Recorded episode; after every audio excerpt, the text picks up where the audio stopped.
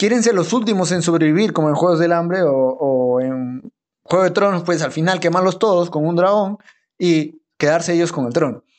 Bueno, de ahí viene Jon Snow y ya bueno, esa es otra cosa. Pero el punto es que no tenemos Jon Snow. Habla, pe varón. Habla, causa.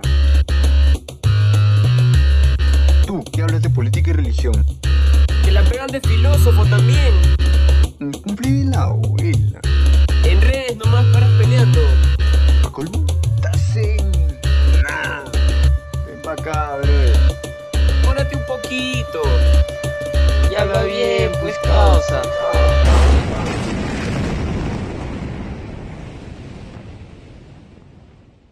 Hola gente, ¿qué tal? Bienvenidos a un nuevo episodio de A la Bien P.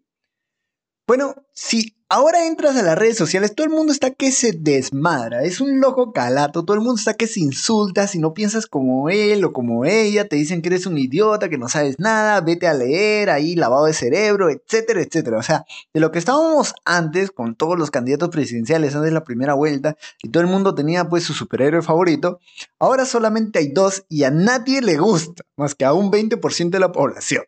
Entonces, todo el mundo está con que yo odio más a este y si no odias más al que yo odio más, pues eres un tarao. Entonces, hoy, ahora, bueno, en el episodio de hoy voy a comenzar a hacer un análisis de diferentes puntos, de diferentes eh, posibles eventos y comenzar a analizar este evento para ambos candidatos. Los eventos serían, pues, eh, la vacancia, si los vacan, o si tienen un gobierno que pasa piola a lo humala con el, el cosito, como saben, o si logra ejecutar su agenda. En ese caso, vamos a analizar el plan de gobierno de ambos candidatos. Esos episodios serán más larguitos, un poco más pesados.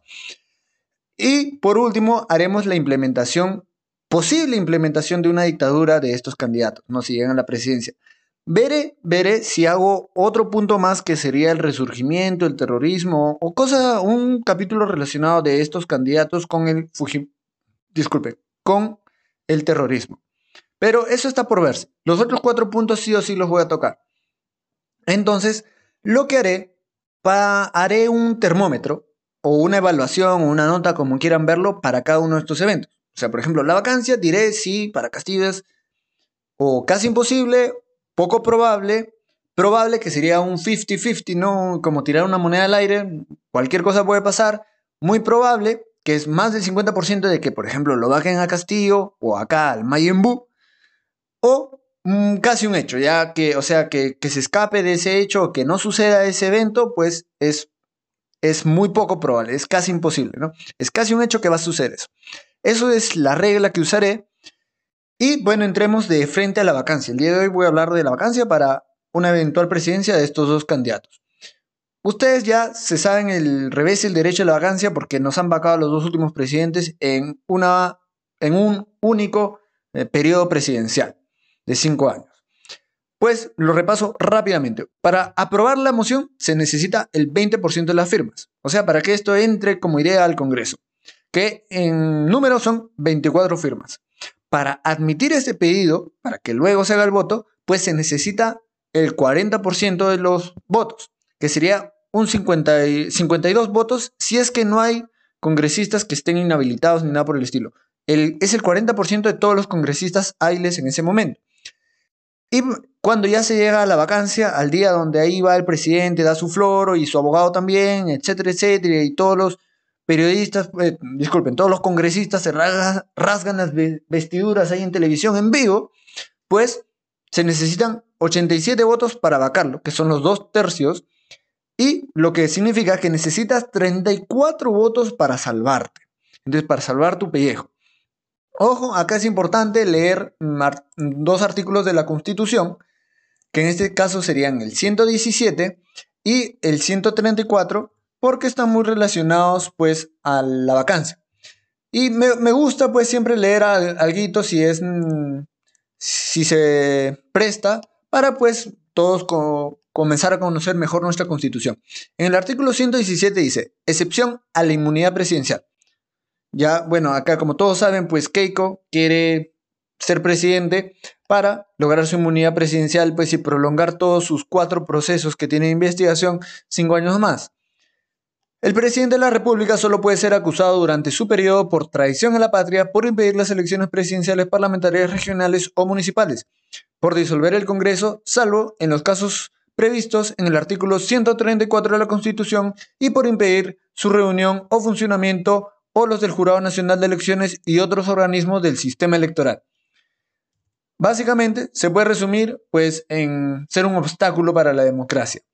Si vamos al artículo 134, dice disolución del Congreso. El presidente de la República está facultado para disolver el Congreso si éste ha censurado o negado su confianza a dos consejos de ministros. El decreto de disolución contiene la convocatoria a elecciones para un nuevo Congreso. Dichas elecciones se tienen que realizar dentro de los cuatro meses de la fecha de disolución sin que pueda alterarse el sistema electoral preexistente. No puede disolverse el Congreso en el último año de su mandato. Disuelto el Congreso se mantiene en funciones la comisión permanente, la cual no puede ser disuelta. No hay otra forma de revocatoria del mandato parlamentario. Bajo estado de sitio, el Congreso no puede ser disuelto. Ese es todo el artículo 34. O sea, lo que vimos que pasó eh, con Vizcarra. Bueno, dicho esto, sería cuestión de comenzar a entrar ya a la vacancia de, de ambos, ¿no? Tanto de Castillo como de Keiko. ¿Cuál es mi análisis con respecto a este punto? Actualmente hay muchos análisis con respecto a de que sí o sí lo pueden vacar a, a Castillo o es imposible que lo hagan a Keiko, todos son fujimoristas, ahí todos son fujimoristas pues eh, disfrazados, etcétera, etcétera. Eh, yo creo que hay un, algún análisis de eso que sí es cierto, pero hay otro que no he escuchado nada y que ya lo voy a tocar y cuando lo toque lo diré. Comencemos con Castillo. ¿Qué pasa? Si vemos acá en la República de cómo quedaría el nuevo Congreso del Perú tras las elecciones, con actas procesadas por la OMPE al 67%, este sería pues la eventual distribución de los curules del gobierno, de los congresistas, de los que chupan de la mamadera de forma interminable. Entonces, si vemos según este análisis y bueno, imaginemos que se mantiene esto y eventualmente entra este Congreso, pues Perú Libre, o sea, el partido de Castillo, tendría 37 curules, lo que quiere decir que le basta y le sobran tres para poder salvar su pellejo de una vacancia. Ya por ahí comenzamos un poco difícil. Vamos a asumir en este ejercicio de que todos los congresistas, tanto del Perú Libre, votarán para no vacar a Castillo y los de Keiko, los de Fuerza Popular, votarán sí o sí el 100% para no vacar a Keiko. Y ya veremos cuáles son las posibilidades de que puedan lograr más o menos. Acá la página está media loca. Para aquellos que si quieren ver todo esto, yo estoy compartiendo mi pantalla, lo pueden ver en YouTube completo y estoy compartiendo las fuentes de donde yo pues extraigo la información para que ustedes la puedan ver y no crean que estoy mm, diciendo lo que me sale de las narices como dicen acá en España. Entonces, si asumimos que todos los congresistas de Perú Libre votarán para no vacar a Castillo, no vacar a Castillo, pues yo ya veo que comenzamos con algo un poco difícil de vacarlo. Serían mm, que tres, más de tres, o sea, cuatro o más tendrían que eh, darle la espalda a Castillo. Pero yo creo que no es invulnerable, nadie es invulnerable. Castillo tiene una habilidad. Vladimir Cerrón, que es el que ha fundado el, partido, pues tiene dos investigaciones. Una, ya está acusado por corrupción en una obra de agua potable en Loroya, Junín, Perú. Mi tierra, yo nací en Loroya, ahí a 3.800 metros sobre el nivel del mar hermosa mi tierra, pero bueno, ahí lo han acusado de corrupción. Luego, está siendo investigado por pertenecer a una organización, organización criminal liderada por Martín Belaunde. Él ya está preso y toda la nota, entonces parece que tiene pues relaciones, o al menos está siendo investigado por tener relaciones con la organización criminal de este señor. Si le siguen descubriendo temas a Vladimir Cerrón, esto puede eh, terminar desencadenando en una vacancia hacia Castillo. Y peor si descubren que sí tiene relaciones. Aparentemente por ahora no tiene supuestas relaciones pues con todos los problemas de Vladimir Cerrón. Parece un pata que nunca ha tenido ningún cargo público y no parece haber nada raro en su hoja de vida. Como pueden ver, pero lo que sí yo veo, lo que a mí más me hace sospechar de, de que hay algo raro ahí, algo encerrado, eh, con el tema de con la persona de Castillo, ¿qué es lo que me hace so- sospechar? Es que sí, sabiendo todo eso, pues Vladimir Cerrón fue postulado pues como el segundo vicepresidente de la República para eh, la candidatura de Castillo. Eh, acá estamos en la plataforma del Jurado Nacional de Elecciones y fue improcedente justamente por lo que les acabo de comentar. Eh, y si uno ve la, la candidatura, pues toda la campaña electoral de Castillo, se ve que Vladimir Cerrón pues es, es una pieza clave. Y yo creo que básicamente él es el que maneja toda la nota. Bueno, eso se sabe, creo. Y Castillo habría que ver qué tan títere es de Vladimir Cerrón o no lo es. Pero el punto es que, él parece ser el cerebro detrás de toda la operación. Entonces, mm, que se pueda liberar de él, que por ejemplo, si le comienzan a sacar más cosas a Vladimir Cerrón, que Castillo vaya a sacar cuerpo eh, para librarse él, no sé qué tan factible sea, no sé si, si Pedro Castillo, qué tan leal es a Vladimir Cerrón o cosas por el estilo. Habría, habría que verse, pero yo creo que es la mayor debilidad, al menos por ahora. Muchos hablan de las cinco propiedades de Castillo y todo esto. Y si te vas a la hoja de vida, ya, todo esto es de, mm, jurado, de la plataforma del Jurado Nacional de Elecciones, se puede ver que efectivamente el único ingreso que él ha percibido es del sector público como profesor y que se, eran 63 mil soles anuales en bruto, lo que por ahí algunos cálculos que he visto en redes sociales eh, dicen que es eh, 3.500 soles mensuales. Entonces, y con eso, bueno, a lo largo de los años él adquirió distintas propiedades, pero son propiedades en ubicaciones rurales que tienen montos bajísimos y que, los, que tres de esas ya han sido vendidas. Mm, Como pueden ver, mm, son montos, o sea, el más caro es de 12 mil eh, soles, que ya fue vendido en el 2005, y era una propiedad en Chota, Tacabamba, de donde creo que es él, en el pueblo tradicional de Tacabamba, en Cajamarca. Entonces, no, no hay nada raro. O sea, cuando tú veas por ahí en redes sociales, oye, que Castillo tiene cinco propiedades, yo no soy ningún defensor de Castillo, solamente estoy diciendo lo que veo en su hoja de vida.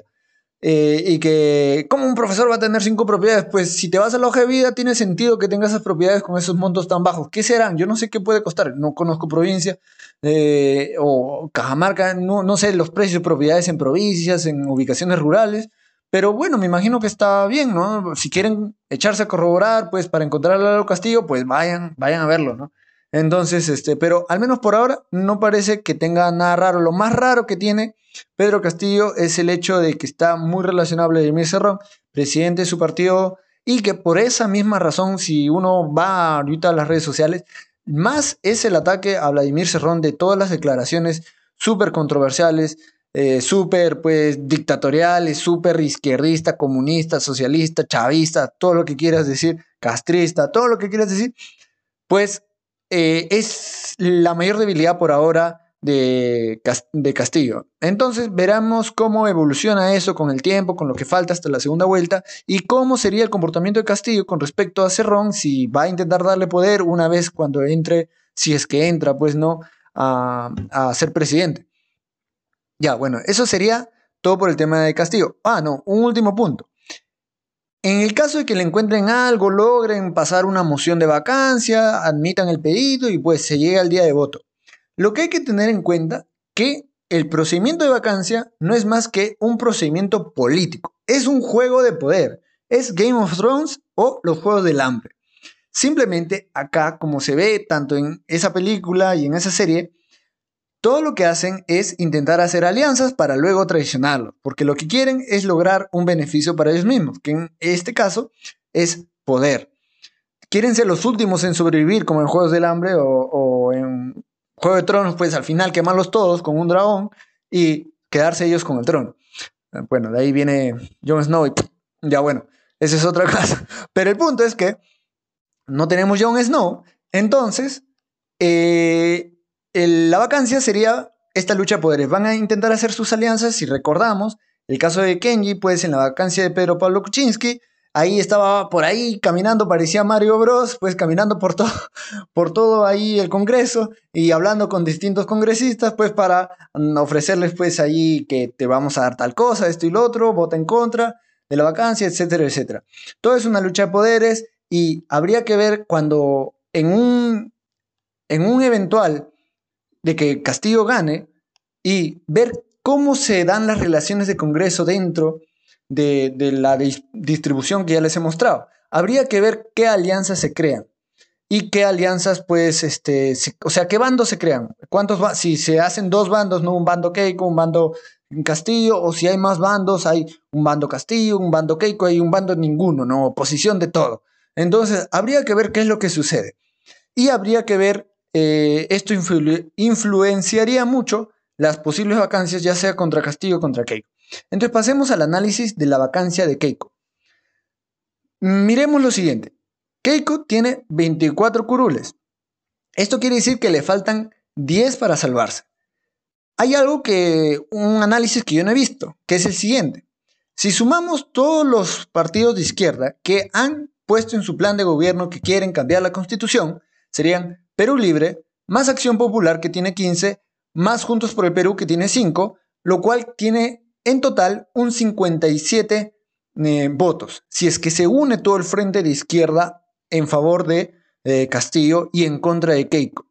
Entonces, de, eh, si restamos estos 57 más los 24 de Keiko, los restamos, los sacamos de la ecuación, solo quedan 49 curules restantes, de los cuales Keiko necesitaría 10 para poder evitar la vacancia, lo cual no parece tan difícil, porque sería prácticamente uno de cada cinco.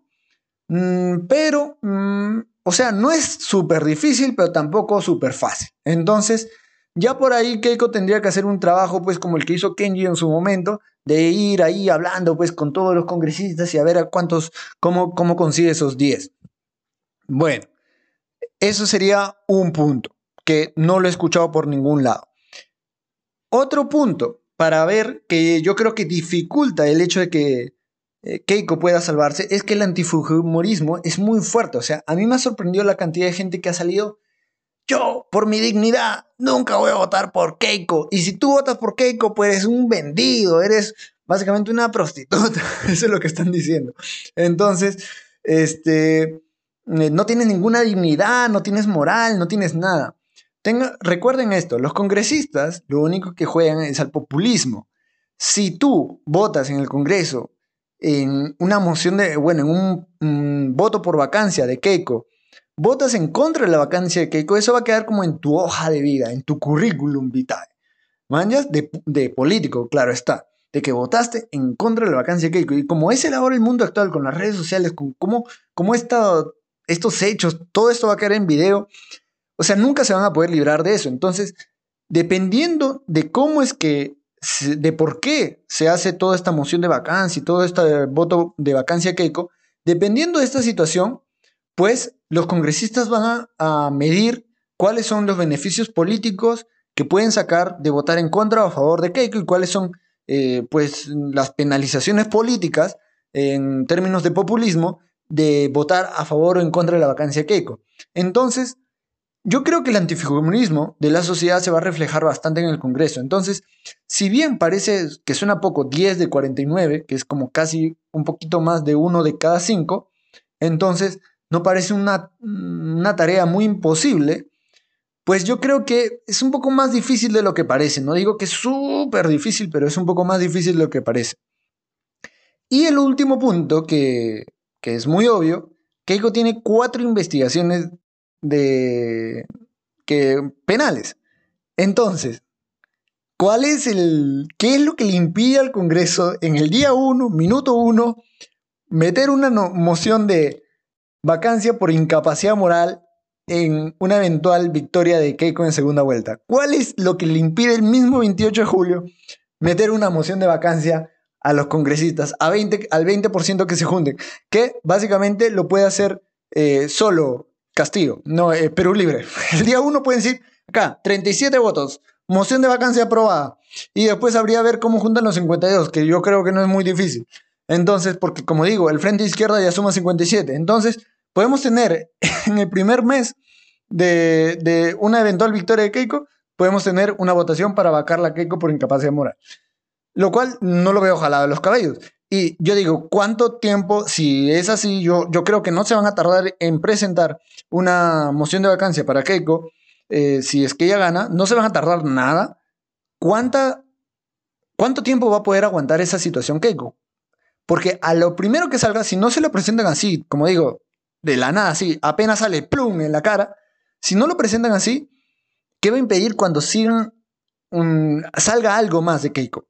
¿Qué va a impedir? No va a impedir nada. Ellos solamente van a estar esperando la excusa, el mejor momento, el momento pues de, de caos mm, político, de mayor ap- apoyo del público mm, para una vacancia para Keiko, donde la imagen de Keiko esté lo más caída posible, que sí o sí va a pasar en una eventual presidencia de ella, para vacarla. Y después, la gran pregunta, como digo, es un- una lucha por poder, es un juegos del hambre.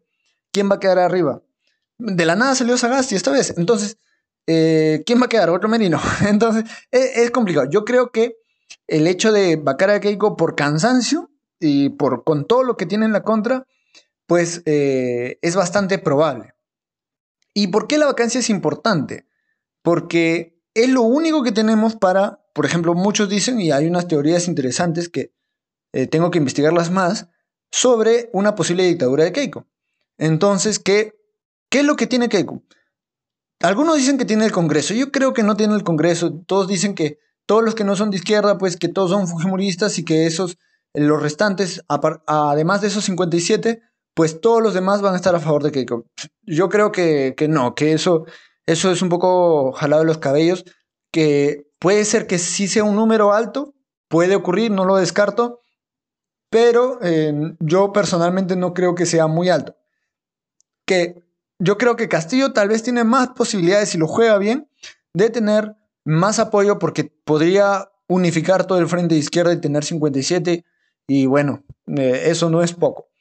Entonces, la vacancia podría parar una eventual dictadura de Keiko si es que ella de alguna forma pues juega con mani- o sea, manipulando pues la información y cosas por el estilo, logra intentar hacer una dictadura.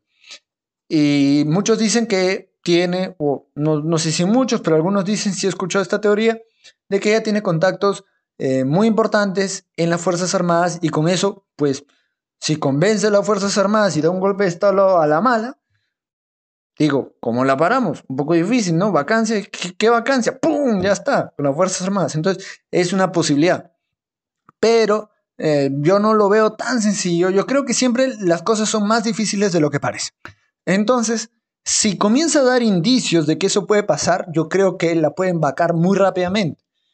Mm, eh, pero yo creo que todo es posible, yo creo que todo está en el rango de lo posible. En verdad, en estas elecciones, con estos dos candidatos, creo que todo está en el rango de lo posible. Entonces, si, si tú crees que hay una importante amenaza por parte de Keiko con respecto a que ponga una dictadura con el apoyo de las Fuerzas Armadas, pues mm, yo creo que también habría que tener en cuenta que la posibilidad de vacar a Keiko creo que es elevada. Mm, No voy a decir que es más elevada, por eso le pongo el, el termómetro de muy probable. O sea, yo creo que es más elevado que el 50% de que la van a vacar a Keiko. O sea, recuerden, ya la han metido dos veces a prisión. Si fuera tan poderosa como algunos creen, no hubiera pasado eso, pero muchos me van a decir, pero ha salido. Entonces sí, es interesante. O sea, este, yo creo que sí tiene poder, que sí es poderosa, que tiene muchos hilos por detrás, pero como hemos visto, no la hace todopoderosa. Está que postula des- desde el 2011 y no lo logra. Ha logrado muchas cosas malas, como lo logró con cuando con el Congreso, pues del 2016, todo, todo fuerza, o sea, casi todo el Congreso era fuerza popular y miren todo lo que se hizo. Pero yo creo que eso la ha dañado. O sea, yo creo que el poder que tenía desde esa época ah, ha bajado por justamente, justamente ese Congreso. O sea, si ella hubiera salido ahí electa, hubiera sido el desastre. Pero bueno, no pasó. Y lo bueno es que salió su Congreso. O sea, eso, en verdad, o sea, pueden decir, sí, hicieron muchas cosas malas. ¿Cómo puede decir que fue algo bueno? Pero tengan en cuenta que creo que eso fortaleció el antifujimorismo. Que ahora no sé si es bueno, porque ¿qué pasa si por el antifujimorismo tenemos a Castillo y realmente nos volvemos a Venezuela? Entonces, bueno, todo es muy difícil. O sea, cuando lo ves hacia el pasado es muy fácil evaluar, pero cuando lo ves en este momento es muy difícil porque no sabes, no puedes tú evaluar, pues muy probable, poco probable, pero, pero al final no se sabe.